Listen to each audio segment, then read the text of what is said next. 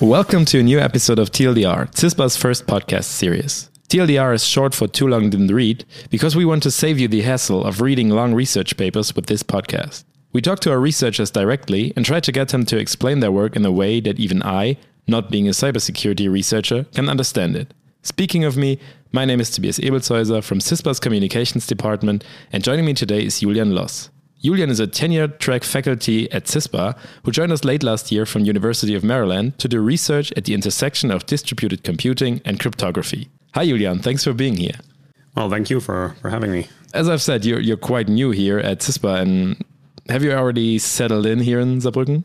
Yeah, I think I, I think I have. Um, so uh, I moved here in October, and um, I like the place. It's great for running um, and uh, enjoy the outdoors. I enjoy my colleagues, and uh, I think research-wise, it's also going good. I've settled in. Uh, I'm starting to build my group. I've now three three people hired, and um, probably going to hire some more soon. So, so any particular thoughts on CISPA's research environment, like being together with so many different? Yeah, colleagues? yeah. I think I think that's that's what I mean. Like it's it's a very very diverse uh, environment. There are there are a lot of different people that you can work with, and uh, uh, that that's uh, something that that I really appreciate here because, uh, as you said, I, I, work at the intersection of two different topics. One of them being distributed computing, and then the other being cryptography. And uh, there are actually people here who are are working on both of these topics. so, for example, I. worked on a project with Christoph Lenzen, uh, which is now a paper at, at this year. And uh, I also have collaborations uh, with Lucjan Hanzlik and um, with Cas Cremers. We're working on that. And uh, so, so there, there's a lot of opportunities to, to work with other people, and I, I really appreciate that. Okay. So, can you maybe tell us a little bit about uh, the work you're doing at CISPA right now in these in these fields? Yes, sure. So, um, in the area of cryptography, one of my specialties is uh, provable security. Uh, so proving the security of crypto systems with formal arguments. Uh, and what I focus on specifically are uh, signatures and their variants, digital signatures. So a digital signature is is like a handwritten signature.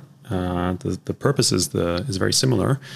Uh, the idea is that you you sign a document using some cryptographic algorithm, and uh, anybody can then verify that it would have been you who signed the uh, document and nobody can forge your signature. Uh, on the other hand, verification is, is efficient, so anybody can do it very easily. And then cryptographic signatures have a lot of applications. They're used uh, in most electronic payment systems, uh, for example, very, very prominently now in, in blockchains to protect your cryptocurrency assets. Without signatures, your money wouldn't be secure on a blockchain. Uh, they're also just a very fundamental building block. Uh, a lot of higher order crypto applications use signatures as a subroutine. Uh, in the area of distributed computing, my focus is mostly on distributed consensus, which is the problem of agreeing on a common output uh, among a set of different parties. So, so this is a very fundamental problem. Also, um, basically, you have you have a set of, of many parties, say n parties, and they they can communicate with each other over a large network. And now they want to reach some common output. And and the problem is that uh, you can have faulty players who uh, who send bad values to different parties. Like for example, distinct distinct messages that that that they shouldn't send to different parties, and then they can confuse the good parties and have them output different values. Uh, and, and, protocols such as these are uh, very important in cryptographic applications, such as multi-party computation uh, or secret sharing. there, we typically have some layer of consensus where we try to agree on some common output to uh, to make the protocol run correctly. So one typical application of consensus is uh, so-called state machine replication. So what does that mean? Basically, uh, you have some kind of replicated database system and uh, you have clients that can perform updates on these databases right so there is some data stored on those databases and, and clients can update the database and in, in, in a classical system non-replicated system there is just one central database. It's, it's operated by the database provider, uh, but if, if the database crashes, then all of your data is lost. So, um, and of course, that is not ideal, as we know. And so, so what modern systems do is they, they, they try to replicate the database across multiple servers. So uh, instead of having a single server, you could maybe replicate it across 10 servers, right? And then the idea is that if one of them crashes or, or I don't know, becomes hacked, uh, then the data on the database is not lost and you don't lose access to your data. But the problem with this is that you have to make it so that the uh, these 10 replicated databases actually store the same information. In particular, when you update the information uh, in some way. Like when you upload a new file or you you change a file or something, it has to be replicated in the same manner across all of these databases.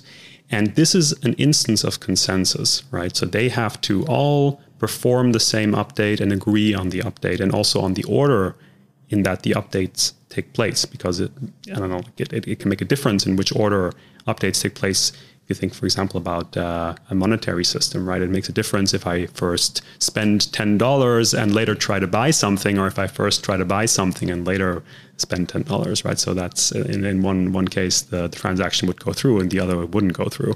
And my focus is to optimize these consensus routines, so to make them more communication and computation efficient, essentially, and have them run faster. That that sounds very diverse, but I, I think like one common denominator is that it's always about different parties agreeing to to something. I mean with a signature it's basically the same. It's you agree that this signature is mine. So it's always about that, that, that is an interesting point yeah because um, so, so actually one one application of digital signatures are is actually to use them in, in consensus uh, routines so you can improve the uh, the we, we call it fault tolerance of consensus routines. And what that means is that you can tolerate more parties who, who deviate from the protocol and try to cheat it. So without signatures, we know that uh, if you have n parties, then the most that you can possibly tolerate is uh, less than n over three parties, and otherwise there is no solution to the consensus problem. But if you start using digital signatures, then you can actually tolerate uh, up to n half, so half of parties being faulty. So it gives you a lot of power to use these signatures. And intuitively, what a signature gives you is that uh, you can take some decision in the protocol and then you can justify it to another party. So you can collect, for example, a bunch of signatures, and if you have enough, then you you take a certain decision in the protocol, and then you can convince somebody else to take the same decision by showing them the same signatures. Uh, and that is why they are so powerful in these kind of algorithms. But, but what would a faulty party mean in that general uh, area? Like, is it someone you said they're cheating. How would that look like? so, so you can imagine that uh, the consensus protocol or the multi-party computation protocol, more generally, uh, it has certain instructions, right? And the, the instructions tell you to do certain things in the protocol: send this value, or take this decision, uh, send this message to to these parties, sign this message, whatever. Uh, and now a faulty party doesn't have to do that. Right? It doesn't have to play by the rules. And in general, we make actually absolutely no assumption on what these parties could do. They could deviate from the protocol completely and uh, send, for example, conflicting messages to different parties in the protocol. So if the protocol says send the same message to all parties in the system, then a faulty party could just send arbitrary conflicting messages to all these parties. And this, this can confuse you and make it much harder to reach consensus on a common output yeah, that's as I've said, that's already a pretty diverse field of research that you're doing. But recently, as we've already reported on our social media channels and on our website, you've also gained a new research topic because the Web3 Foundation is funding a research project on mixnets, which you will lead. Can you maybe tell us a little bit about what mixnets are and what that project is about, and maybe even a little bit about the Web3 Foundation, if you will? Well, a mixnet is a way, a, a means of, of anonymizing communication at a very high level.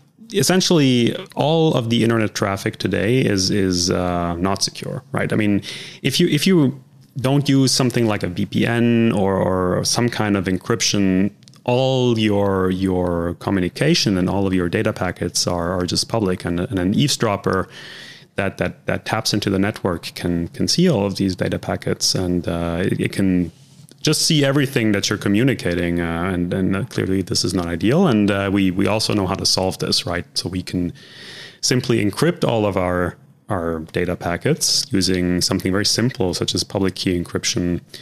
Uh, or you know even symmetric key encryption if, if we manage to exchange a key with the, the party that we're communicating with so that's not very difficult but but one issue that is uh, growing more and more important, I think, in, in our society is that uh, it's not just the data that you're exchanging that that can be problematic and then can be, can be an issue for privacy. It's also the metadata uh, of this data. For example, at what times of the day you might be communicating with a with a certain correspondent, or I don't know, like if you if you log into a server at a certain time of the day, and uh, an attacker might also be interested in that kind of data and and and uh, this is something that you can't protect using using public key encryption because uh, uh, public key encryption does not conceal the fact that you're communicating right? It still leaks the fact that that you are sending some kind of data packets and, and data traffic.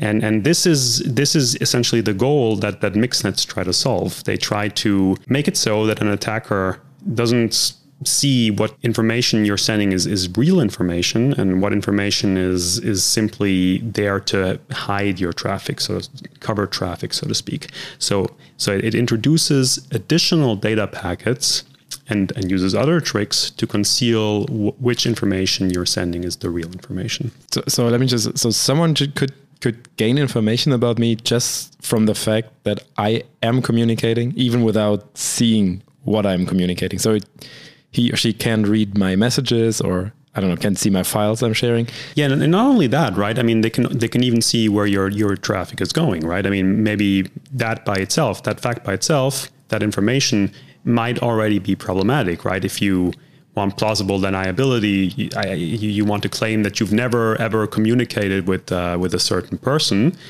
uh, or you've never gone to a certain website, uh, then clearly you, you, cannot protect against this kind of thing uh, if the attacker can see that your your data traffic is flowing to this to the server that you're claiming that you've never visited before. Right? so uh, and, is that something that a normal VPN would would solve? Yes. So a normal VPN can already solve this. Um, and then this is, for example, what what also the Tor network gives you, right? So uh, th- these kind of services they can provide a certain degree of anonymity um, by using something called onion encryption or onion routing. Um, and, and, this this roughly works in the, in the following way that uh, so so this is not what a VPN does. A VPN is a more uh, centralized kind of approach to this, uh, but but but Tor does this. So in Tor, uh, onion routing is used, and onion routing is is called onion routing because an onion has multiple layers, right? So it's it's so you can peel off one layer and then then it looks still like an onion, right? And you, you can keep peeling off layers until you, yeah. you reach the, the core. And, and a very similar thing is, is, is done in onion encryption. So in onion encryption, uh, you apply multiple layers of encryption under different keys to the payload of the data. And then in every layer of encryption, so every layer of encryption is done with a different key, and every layer of encryption is meant to be forwarded to one specific server on your path. So, so, so say like like Alice wants to communicate with Bob, right?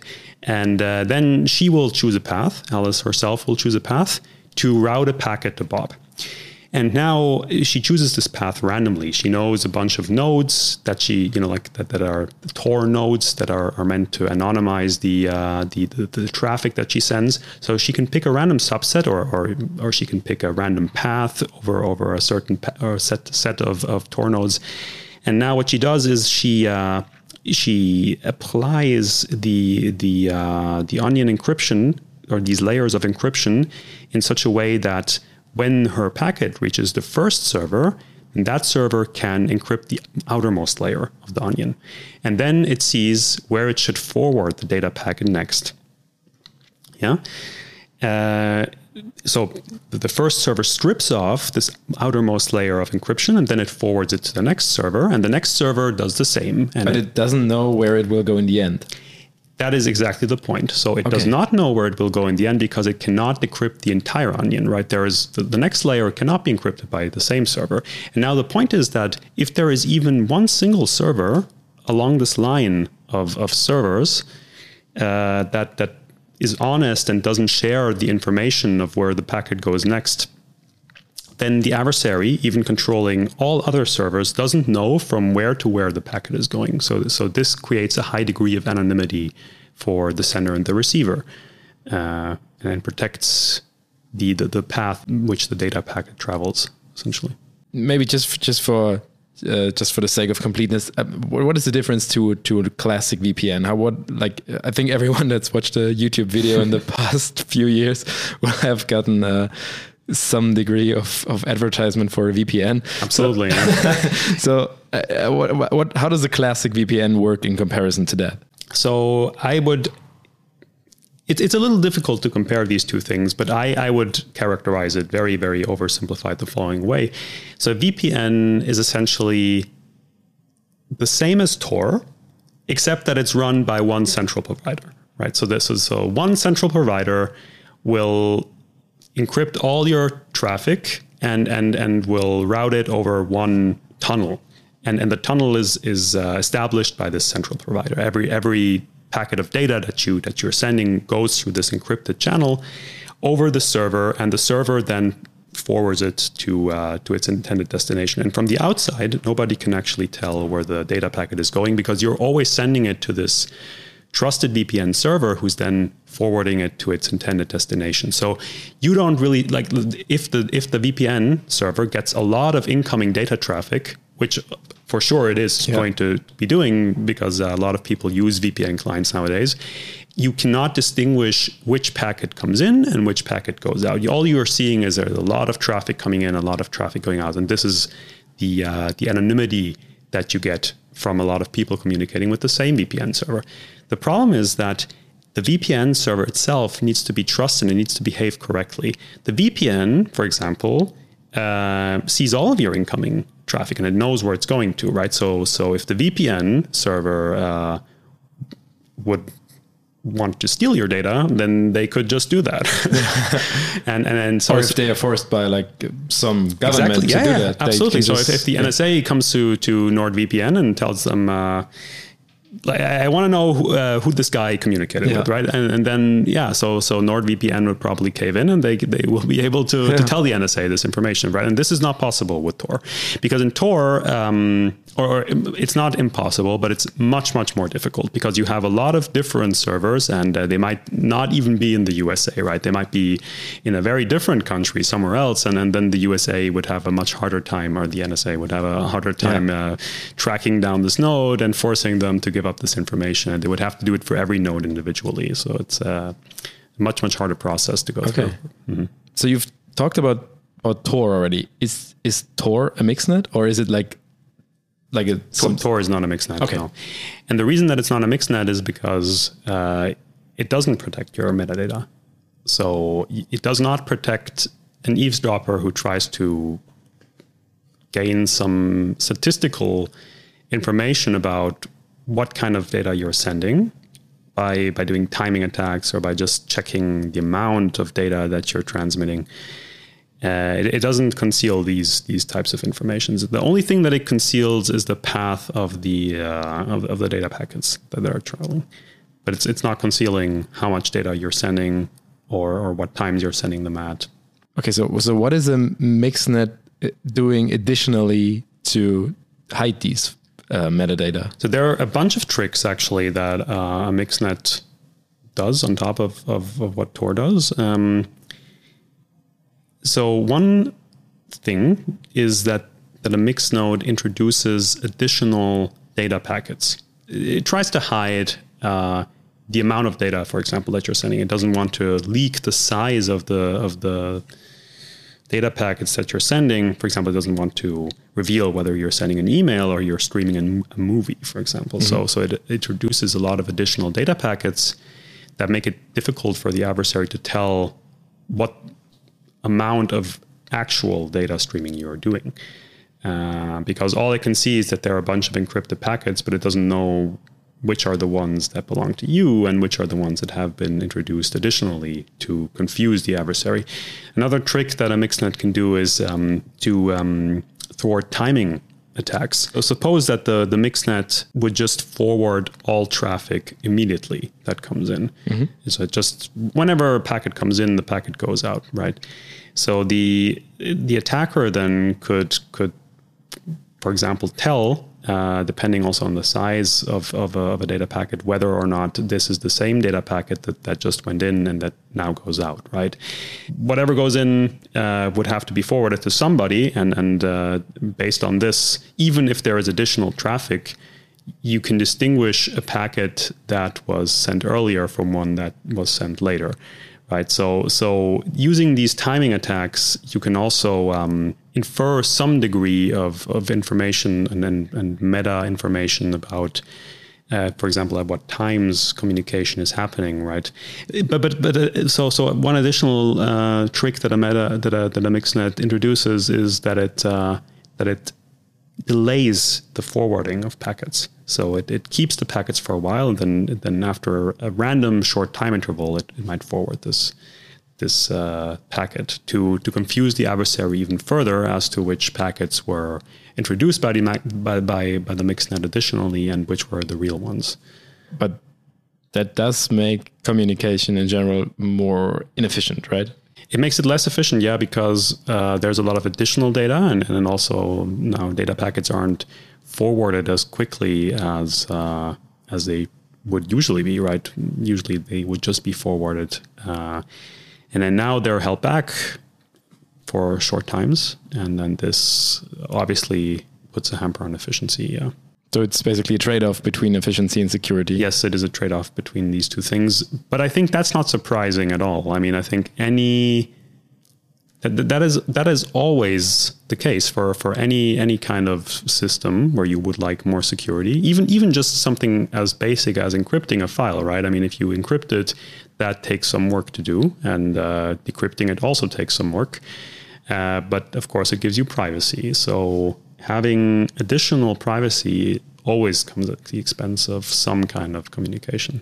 Yeah, I, I remember back in the day when you wanted to encrypt your Android phone, you had to have like a certain type of processor because otherwise it just wouldn't be fast enough yes. to decrypt the files on the go. Yeah, no, this is this is true, and, and I think that is still true to some extent. Uh, I mean, there are now more and more efficient uh, crypto systems, obviously, but uh, I think encryption can still be expensive, especially public key encryption is, is actually very expensive. So so we have ways around that, but um, they are they're not optimal uh, for for a large degrees of, uh, of network traffic. But when it comes to mixnets, do you think that could change in the future when bandwidth uh, will become like, more available and even faster in, in the future? Uh, I think it, it, it, already has changed, right? Uh, so the Tor is, is uh, 20 years old right now. And then I think uh, mixnets now have become much more of a feasible thing than they were 20 years ago just because we have a lot more bandwidth to work with. I mean, for example, if you if you think about streaming service such as YouTube, there there is a limit to to how much uh, improvement in the video quality uh, humans can even appreciate, right? And at, at, some point, it does doesn't make a lot of sense to improve video quality even further, and uh, at that point, basically, it means that, that whatever bandwidth you're adding on top of the highest bandwidth that you need to stream at the optimal video quality is bandwidth that you could use to uh, to hide your traffic and to make it more private. And um, I, I think we've we've already approached this point or even past it. So so we have the the technology to uh, to stream a lot of things at the highest quality, at the highest speed. And then now we can think about introducing these mechanisms for making things more private. Um, so, so I think mixnets could become a thing uh, in the future. But I think until we get there, we, we still have to make them a little bit more efficient. And I think your research, the, the research that you're doing now, is an important part towards that future. But can you tell us a little bit about what your research especially will be when it comes to, to mixnets right now? Yes. So, so actually, one, one interesting thing is that you know I talked before about onion encryption, and I talked about what a mixnet does on top of onion encryption, and um, so obviously a mixnet also uh, applies onion encryption to just hide the the, the path of, of travel that a data packet takes. Um, but it introduces these additional mechanisms for uh, making it even harder for the adversary to tell which is real data and which is not. Uh, but the aspect that, that we will be focusing on most is actually going to be the uh, the onion routing uh, aspect of, of mixnets. So, what does that encompass? I think what we'll be looking at are security models for onion routing, uh, which already exist in the literature. So that's nothing that will come up new with. But but um, I think a lot of these these uh, models for onion encryption have been around for a long time. Uh, they might be slightly outdated uh, because back in the day, security models were stated a little less formally than they are now. So they've evolved a lot, and uh, trying to uh, revisit these models and, and maybe improve them and, and capture more, well, capture newer attacks, let's say modern attacks that, that, that have become feasible, you know, since these models were first formalized, that that is an important uh, thing that we want to look into. So that is one aspect, just revisiting these uh, these formal models and, and seeing if they if they still make sense or if they need to be changed a little bit. But another thing that, that we that we want to look at is actually uh, one of the most widely used or one of the most important packet formats in this in this space called the uh, Sphinx packet format. So that that's been around for a while, and it, it's sort of like the standard packet format that uh, Mixnets would be using, um, or all Mixnet proposals uh, use nowadays because it's very efficient. Um, and and we would we would like to to look at this packet format in formal security models and uh, and check whether it actually satisfies all the security properties that it claims. So the the proof in the original paper that introduced the Sphinx standard, they are not rigorous, they're not formal, and, and they're also quite old. Uh, and I, I think it, it, makes a lot of sense to revisit these proofs. And uh, that's going to be one of the things that we want to look at. Could you maybe talk about the f- formal security models? Because I, I think that's a quite abstract concept for people that are not in cybersecurity. Like, how does this, how does a security model of an encryption or like of a, of a of a certain uh, network look like? So depending on the security goal, the security model might look very different. Uh, but in, in, in every in every uh, formal security model that we use in provable security in, in, cryptography, one, one of the common aspects is usually that we we treat an adversary as playing a game playing a game against a challenger who, who, who challenges the adversary to break the security of its crypto system that it proposes.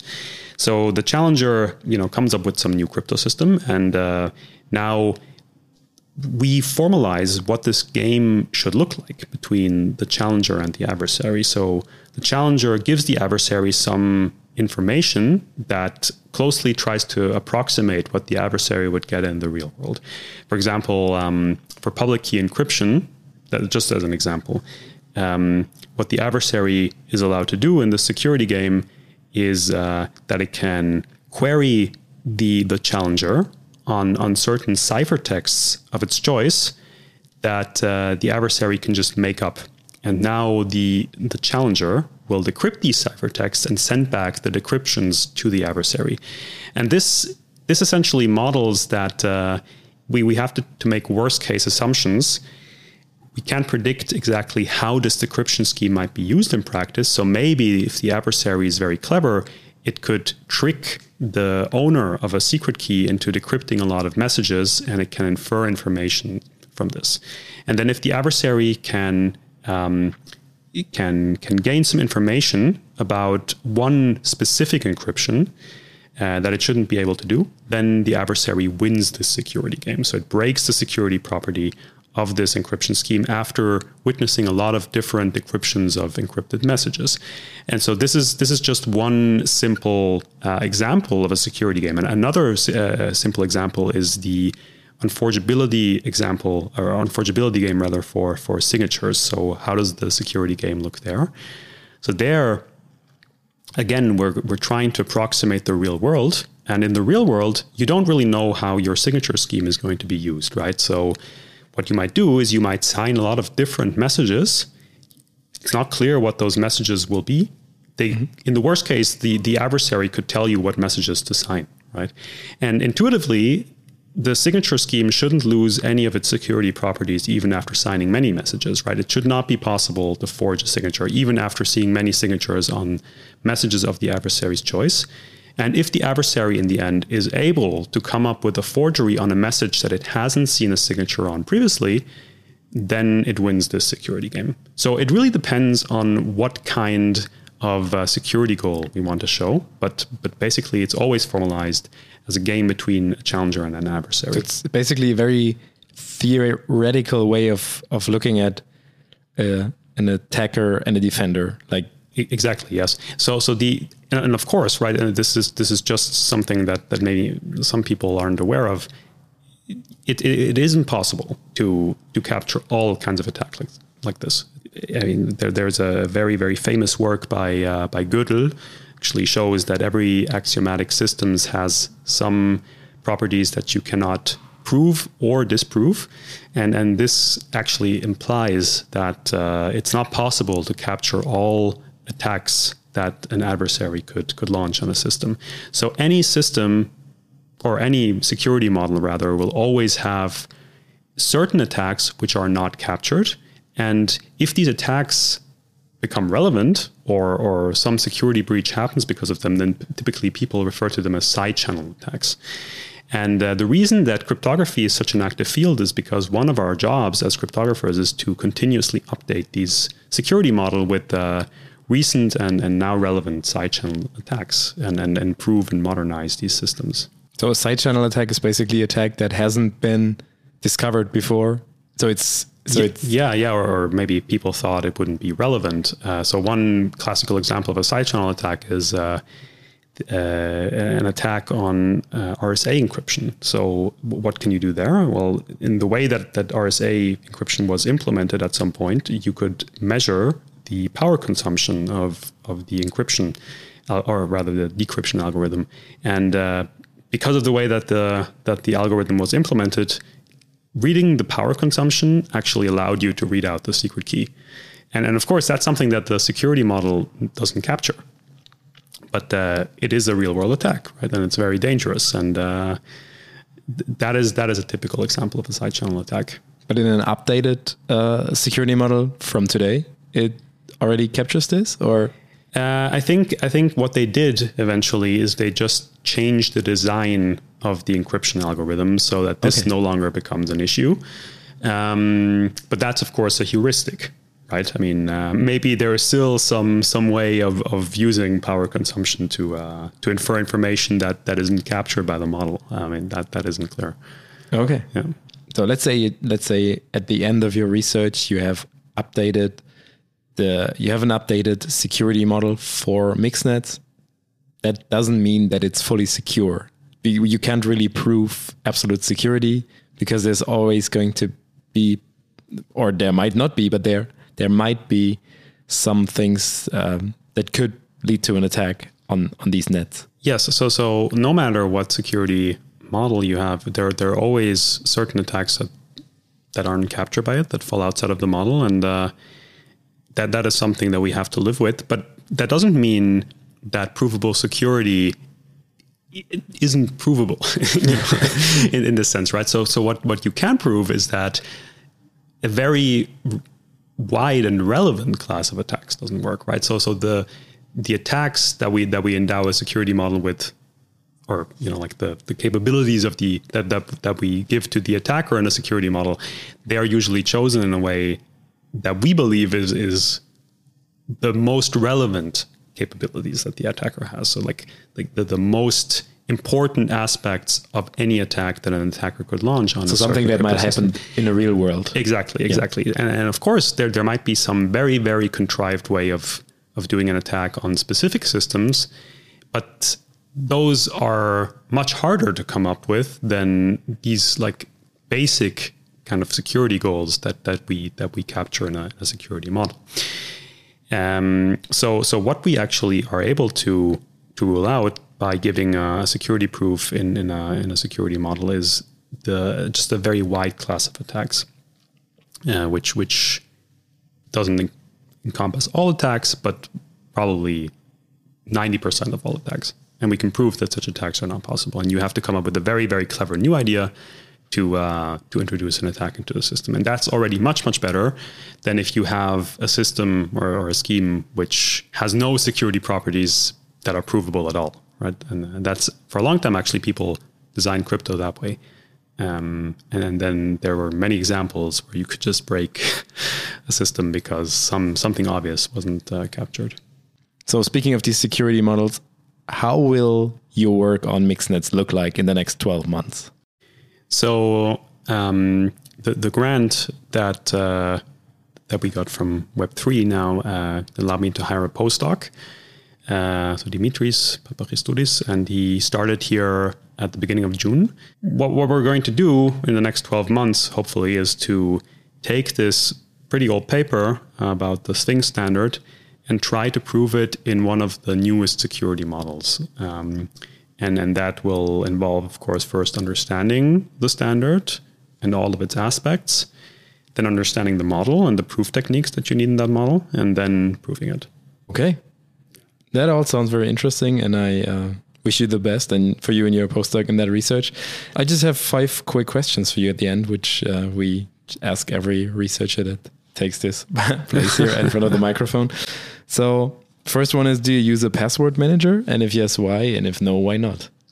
I don't use a password manager. Um, I well, actually, I use my own kind of password manager. So I have uh, a password, which I think is kind of secure, uh, meaning that it, it's generated from a high entropy distribution. Uh, and uh, what I do typically is I, I derive passwords in, in, in the following way that I, I take this this master password that I thought about, and uh, then I whenever I create a new account somewhere, then I take the domain of that account and I concatenate it with this with this master password. So I form one long sentence basically that com- is comprised of the master password and the domain of this or the name of the server, whatever. And then I then I use a secure hash function to come up with a new password. Okay. So, so the hash function hashes this whole string, and then Yeah. I get a new password. And then, uh, because that's a deterministic process, I actually don't need to remember any other password than the master password. And that's how I, I keep track of all of my passwords. That sounds like something a cybersecurity researcher would do. yeah, it's a very simple way of keeping track of a lot of passwords, right? Uh, I mean, it's not as convenient as a password manager, but uh, I, I think it's uh, it's very secure. yeah, you could argue it's even safer because it's not like if if someone kind of hacks your password safe. yeah, yeah, yeah. So Yeah. I, think it's it's a very secure way of, of storing passwords. Okay, yeah, that sounds very cool. Um, next question: uh, Have you ever fallen for a phishing email?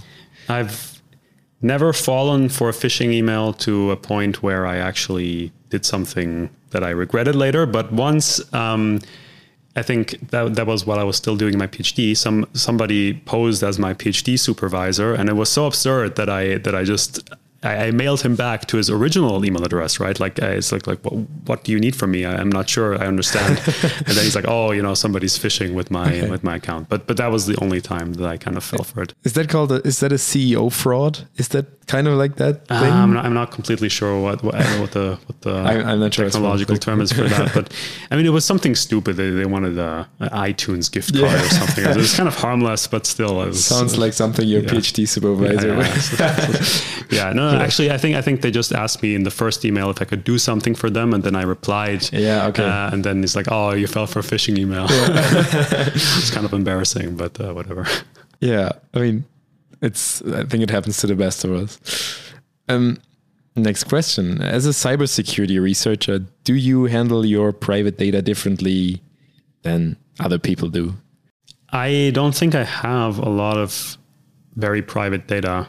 Um, I mean, maybe, I mean, apart from my passwords, of course. I mean, I do consider that private data, and then my emails, but but they're on I mean, so so the answer is no because I I use I use Gmail just as most people, right? And I just have a maybe a more secure way of keeping track of my passwords, and I'm still trusting Google to to handle my emails securely. Uh, but I think I don't have a lot of very sensitive or private data. So you're not using laptop. social media accounts or anything.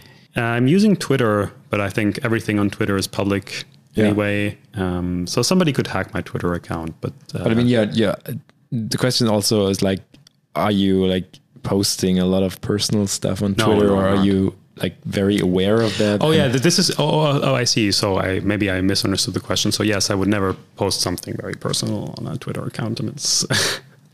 it's a bad idea. You you leave a footprint in. Uh, yeah, I think most of the people that work in cybersecurity are kind of very sensitized towards uh, what data someone can what, yeah what kind of data someone can infer from you posting like harmless stuff yeah, yeah. so i think I, I, would really never try to or try to never post anything that's that's very personal okay or, or even even remotely personal it's just yeah so next question um, smart home yes or no uh, no definitely no i think uh, smart homes are terrible from a point of uh, data privacy. Um, I mean, I'm not sure if they give you that much. So I, I'm perfectly fine with uh, my regular appliances. you don't need a fridge that orders food for you? No, I don't. I, uh, actually, I rarely order food, so I don't think I would be the target audience for that. Yeah, but, I, uh, yeah. Good old grocery stores work fine. Yeah. German supermarkets. Yeah, yeah, no, that works fine for me. Yeah. And that's probably it's a very interesting question for you because you work in crypto. Uh, how do you feel about cryptocurrencies? And um, have you maybe even ever invested personally? Which, of course, you don't have to answer. No, I, am happy to answer. Uh, actually, I've, I've, worked for cryptocurrency for a while, and uh, so Web three actually is also um, tied to the uh, Polkadot cryptocurrency. So it's actually okay. the foundation of the uh, Polkadot currency. Um, and I, uh, I, I used to work for a, a, a, uh, cryptocurrency that hasn't gone online yet. It's called Spacemesh, so they're still in the development stage. And uh, so so I I know a lot of people in the space, and I I think it's it's a very interesting concept. I'm not sure if it's fully developed yet. Uh, so why do I think it's interesting? Because I think so. So people always ask in this space, like, what, what's the killer application, right? That's always the question that you hear, and the answer is there is no killer application that we don't already have, right? So, so anything that you can do with a credit card today or an online payment service, anything, right?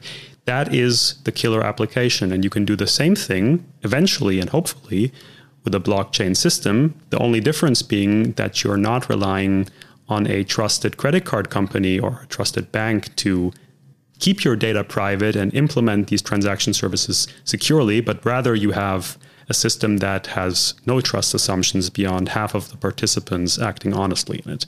And I think this is is a very very interesting concept because um, there there are a lot of issues with uh, monopolizing uh, payment systems, and we see this a lot today, right? So so credit card systems effectively have a monopoly on mm-hmm. on uh, on uh, cashless payment systems uh, in many urban areas, you're not even able to pay with cash anymore. And so that means you're forced to pay the credit card provider to buy something. And then stores are forced to uh, have expensive contracts with these credit card providers so that they can offer these pay, these cashless services.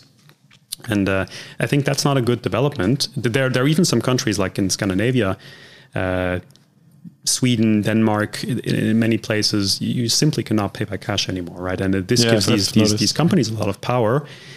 And I think uh, demonopolizing these kind of uh, scenarios is, is, is one of the, the most uh, intriguing applications of, of blockchain technology, and I, and I think that that make, that's what makes them interesting to me as a cryptographer. And and yes, I do have some investment uh, in Ethereum. I'm not going to say how much, but but I, I do have some Ethereum. Yeah. But, uh, yeah. And I, I, wouldn't recommend to anybody to to see it as a serious investment. Uh, don't invest any more than you're absolutely willing to lose because the market uh, has a lot of swings. I think that's always a kind of a good advice when it comes to investing in volatile yeah. products. Yeah, but I think I think here it's especially yeah. uh, important because the market is just. Uh, I think it's unpredictable and it's extremely volatile. And, uh, so, yeah. Okay, uh, thanks for your for your input. I think uh, it was very interesting because you're, I think you're the first cryptographer we've had on this podcast that could actually talk about their experiences with crypto. So, thanks a lot, and also uh, thanks a lot for taking the time yeah, to sure, do this interview. Yeah. Um, I'm wishing you all the best for your research project, and I hope it uh, will get extension beyond the 12th month. And um, yeah, hopefully we'll have some uh, very secure mixnets in the future thanks to your work. And uh, yeah, thank you. Thank you very much. have a nice day. Thank and you, uh, we'll see you soon. Yeah, thanks. You too.